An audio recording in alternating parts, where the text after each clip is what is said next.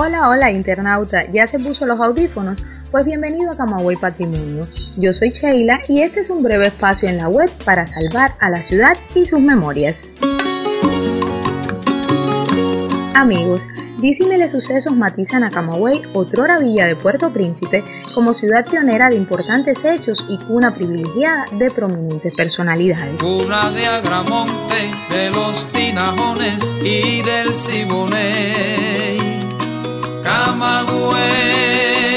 En esta ciudad, la señora Gertrudis Gómez de Avellaneda, considerada una de las voces más altas de la lírica hispanoamericana del siglo XIX, descubrió y desarrolló su profesión.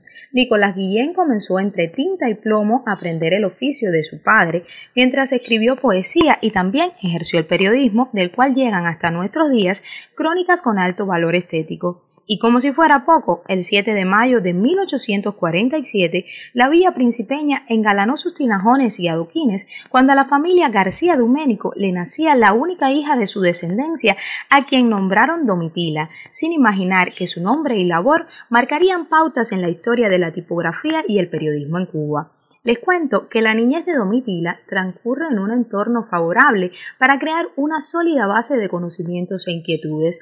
Los ideales que se defendían en su hogar y el ejemplo de su padre, don Rafael García, quien fungía como periodista y tipógrafo de su propia imprenta, fue expulsado de Puerto Príncipe por sus ideas liberales cuando Domitila tenía 12 años, fueron la motivación palpable del deseo de superación personal y profesional de la niña que no le interesaban las labores dedicadas a su sexo. Domitila nunca se sintió satisfecha con aprender solo lo que le correspondía. Sus ansias de conocimiento la iniciaron en la actividad editorial como ayudante de su padre en el periódico La Antorcha, el cual se fundó en la costera ciudad de Manzanillo.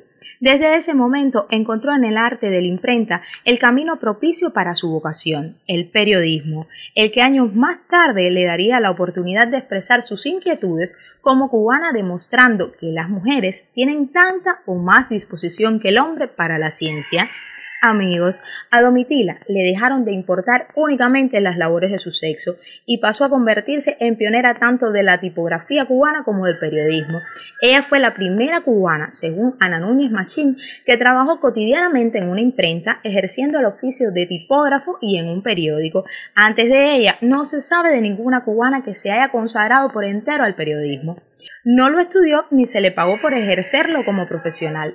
Hasta ahora ningún registro lo comprueba. Lo que sí está comprobado es que lo realizó en todos los sentidos, desde comunicar a través de la tipografía hasta el trabajo periodístico impregnado de una sólida investigación. Y para realizar este trabajo nunca renunció a lo que le había ayudado a superarse desde que comenzó el aprendizaje de las primeras letras en su casa en Camagüey. Esta fue la lectura, pues ella consideraba que no había amigo más chistoso, ameno ni instructivo que un buen libro. Su labor como fundadora y directora en varios periódicos y revistas de la época evidencia su consagración al trabajo, profesionalidad y sobre todo sentimientos de amor hacia la profesión por la que existió, con una sola visión, ayudar a la sociedad. Amigos, los valores de humanismo y altruismo de Domitila se distinguen en la fundación del Colegio para Niños Pobres Nuestra Señora de los Ángeles, uno de sus mayores logros personales, porque sus metas y desvelos siempre las encaminó en guiar y educar a la juventud que para esa época en su mayoría no tenía la posibilidad de estudiar. De este colegio, un dato bastante curioso que quiero comentar hoy con ustedes, fue alumna Abelina Correa, considerada como la primera periodista profesional cubana, en gran medida gracias a la educación y los valores transmitidos por su maestra Domitila, que realmente es quien debe ser reconocida como tal. Pues recibir un salario o trabajar cotidianamente en un periódico no son elementos para medir la profesionalidad de nadie, sino la calidad y la producción de una obra como la de Domitila. Eso sí son elementos a medir. Por esta época también crea Domitila la Academia de Tipógrafos y Encuadernadores, que fue la primera de su clase en Cuba. Su pluma recorrió todos los caminos imaginables e inimaginables para la mujer del siglo XIX. El amor por la familia y especialmente por los hijos la llevó a escribir obras llenas de sabiduría y educación, como consejos y consuelos de una madre a su hija en 1910, que dedicó a todas las niñas, pero en especial a su hija Mercedes, que murió antes que se publicara este texto. La preocupación por rescatar del olvido historias y personalidades llevó a Domitila a escribir el texto Los cementerios de La Habana, lo que demuestra su interés por buscar en el pasado elementos que para algunos no habían sido importantes hasta el momento y para ella demasiado prominente por su eterno amor a la historia, buscando siempre en ella los nombres que nunca recibieron el reconocimiento merecido. Alrededor de esta investigación que como verás periodista realizó Domitila, se encuentra un artículo referente al arquitecto que le dejó a La Habana el cementerio de Colón. Amigos míos, este arquitecto de nacionalidad española, específicamente gallega, nombrado don Calixto Loira y Cardoso, no se le había erigido ni siquiera una lápida en su propio cementerio, según refiere Domitila, cuando en realidad se merecía un monumento por la colosal obra realizada. Los valores de altruismo y modestia que representó no pueden ser olvidados, trascienden en el significado de las palabras cuando de Domitila se habla. Ella solo pidió que la recordaran como una mujer que trabajó para reconocer el sacrificio de otras y no para recibir los honores que realmente mereció.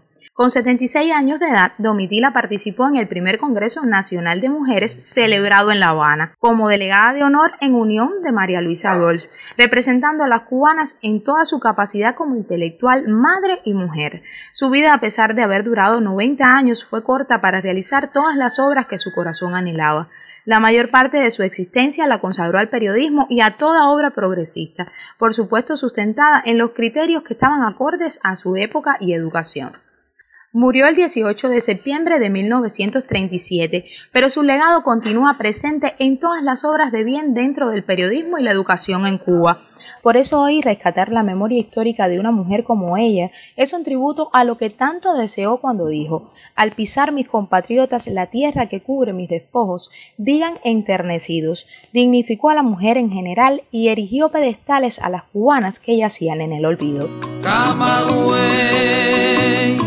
mi lindo Camagüey, aunque estés lejos, aunque esté ausente, jamás te olvidaré